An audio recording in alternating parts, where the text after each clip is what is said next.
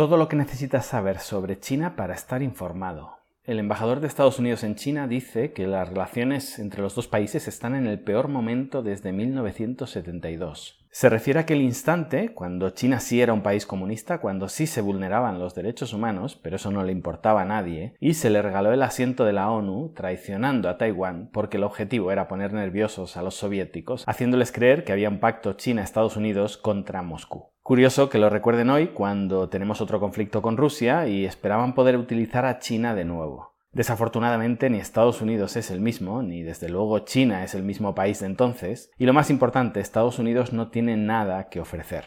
Por otro lado, hace dos semanas os decía que tenemos que comprar petróleo a Rusia para que no suba de precio y al final lo vendan más caro ganando más, menudo lío tienen nuestros políticos. Y la semana pasada os decía que la armada del ejército chino se ha convertido en la más grande del mundo gracias a que la empresa que construye esos barcos recibe muchos pedidos de Taiwán y de Estados Unidos. Si es que son muy tontos. Bueno, pues el premio a la globalización torpe de esta semana es para Reino Unido, que ha comprado drones DJI, la empresa más importante del mundo en este ámbito, que está en la lista negra de Estados Unidos porque dicen que ayuda a China a controlar a los uigures. La globalización era esto, señores, que estuviéramos interconectados, tanto como para que no nos interese atacarnos, y la estupidez humana es esto, intentar sancionar a una empresa comercial porque le vende algo a mi enemigo. Y si mañana vemos a un general americano usando un iPhone, ¿ponemos en China a Apple en la lista negra? Si es cierta esa frase de que donde entra el comercio no entran las balas, estamos haciendo todo lo posible por separar el mundo en dos, por evitar el comercio, para que una vez no nos una nada, no haya ninguna razón para que no entren las balas. China podría estar construyendo una base naval en Camboya. Más allá de las acusaciones que siempre se hacen contra China por no hacer todavía cosas que otros países sí hacen abiertamente, cosa que honestamente nunca entenderé. Conozco bien Camboya, he vivido allí mucho tiempo, es lo más parecido a un protectorado chino. He comentado en algún episodio anterior mi extrañeza por que no haya un plan para usar a Camboya como banco de pruebas de un país extranjero, adoptando el yuan como moneda de curso forzoso. Es decir, más allá de que no entiendo la acusación esta de la base naval, si hay un lugar donde me resulta verosímil que esto ocurra sería Camboya.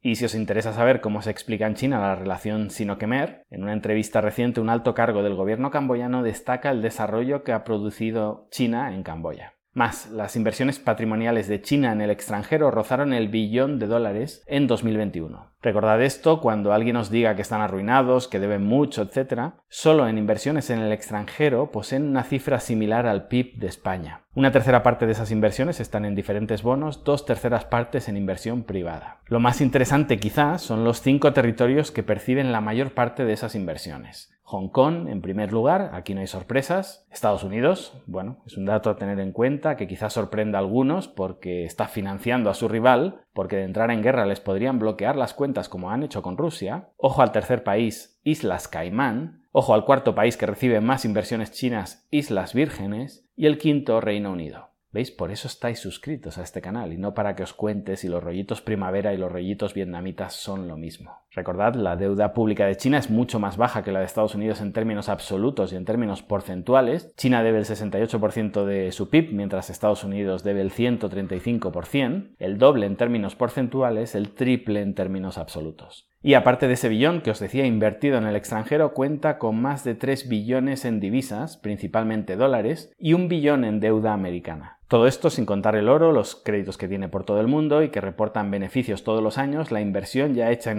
infraestructuras en otros países, como minas, como puertos, de los que ya os hablé en el episodio anterior, y seguro que una gran cantidad de cosas que no sabemos. Activos que aparte del valor que generan, en caso de crisis serían vendibles. En fin, todo esto hace que cada vez que oigo esto de que China se desmorona, que está endeudada o que es inviable, me tire de los pelos. ¿Dónde se informan estas personas? Bueno, empresas. Hace tiempo que comenté que no entendía por qué Jack Ma se quedaba encerrado en China, pudiendo seguir creciendo en el sureste asiático, apoyado por una de sus empresas con mayor proyección, Lazada. Pues bien, vemos un movimiento en esa línea, a Next Bank, es el nuevo banco digital de Jack Ma en Singapur, y todo apunta a que será el equivalente de Ant Group, el unicornio más valioso del mundo, el banco que no pudo sacar a bolsa en China. Me interesa mucho este tema, así que os mantendré informados porque uno de los servicios que ofrece mi compañía es la de crear empresas en China, en Hong Kong y en Singapur, y la entrada de Jack Ma aquí, con esta fintech, puede revolucionar el sector. Más, los magnates inmobiliarios chinos lo están pasando mal. Las medidas de control del gobierno chino desde la crisis de Evergrande han provocado 65.000 millones de dólares de pérdidas entre las primeras ocho fortunas de este sector. Y TSMC,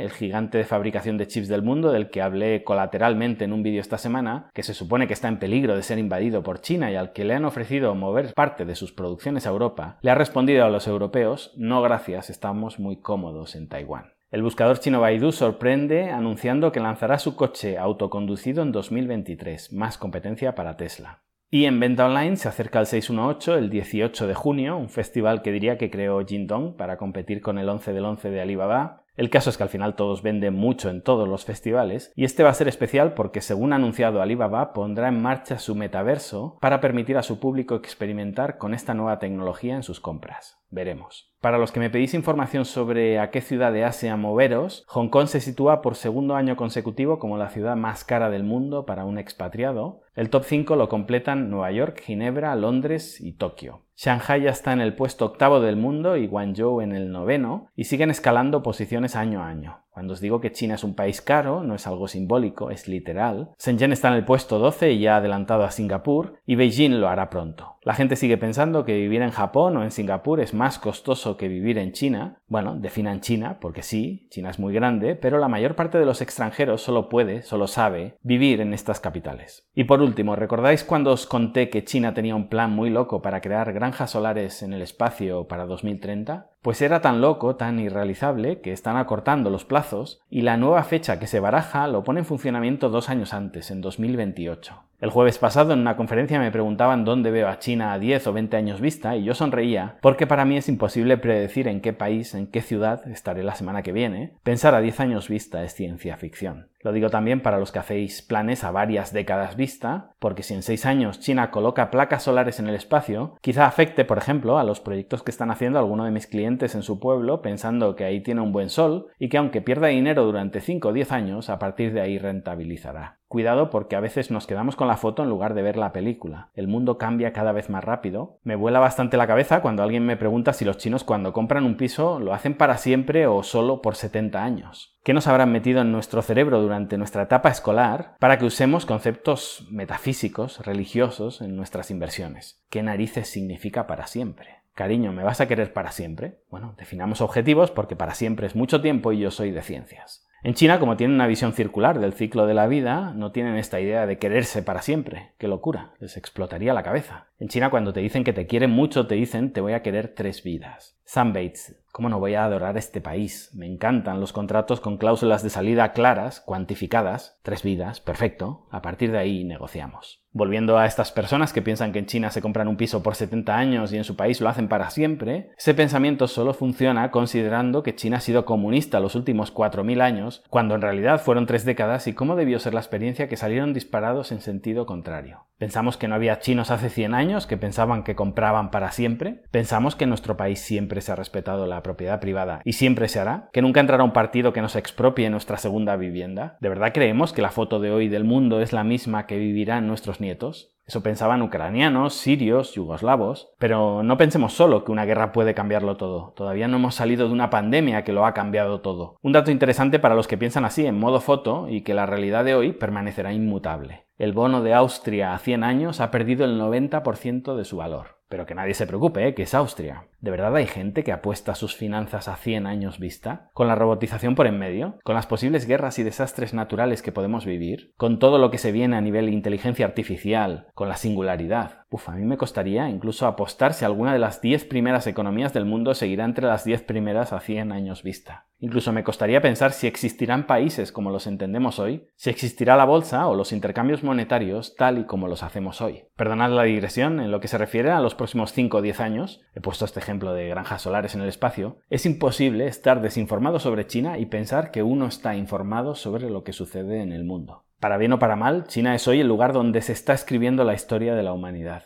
Me sorprende tanto que gente que respeto intelectualmente pueda vivir de espaldas a China completamente desinformado sobre lo que ocurre en el lugar donde está ocurriendo todo. Los chinos tienen un firewall, ellos tienen excusa para estar desinformados sobre lo que ocurre fuera, pero nosotros no. Lo nuestro es dejadez, lo nuestro es desinterés, que es muy lícito, pero no presumamos de estar informados ignorando lo que sucede en el 20% del mundo. Además, el 20% donde ocurren ya los mayores avances tecnológicos. Me encanta ver gente crítica con mis vídeos que siguen suscritos porque de alguna manera me están diciendo, vale, no coincido en nada con tu punto de vista, o incluso algunos abiertamente lo dicen, odio a los chinos, pero quiero estar informado porque me conviene. Y efectivamente les conviene.